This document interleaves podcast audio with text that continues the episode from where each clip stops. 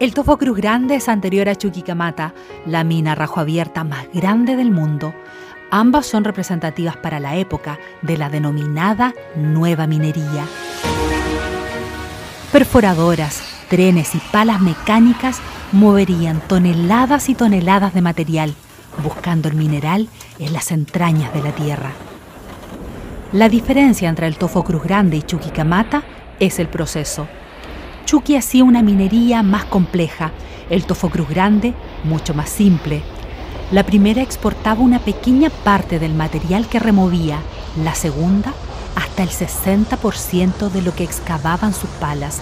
Con tanto material se hacía fundamental la robustez de un puerto.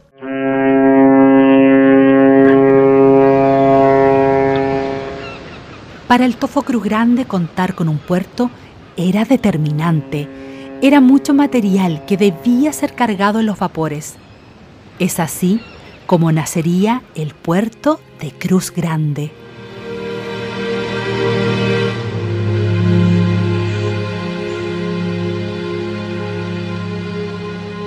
En la región donde todo comenzó, CMP y Mi Radio presentaron Memorias de Tierra Minera, una mirada a la minería regional, desde Domeico hasta hoy.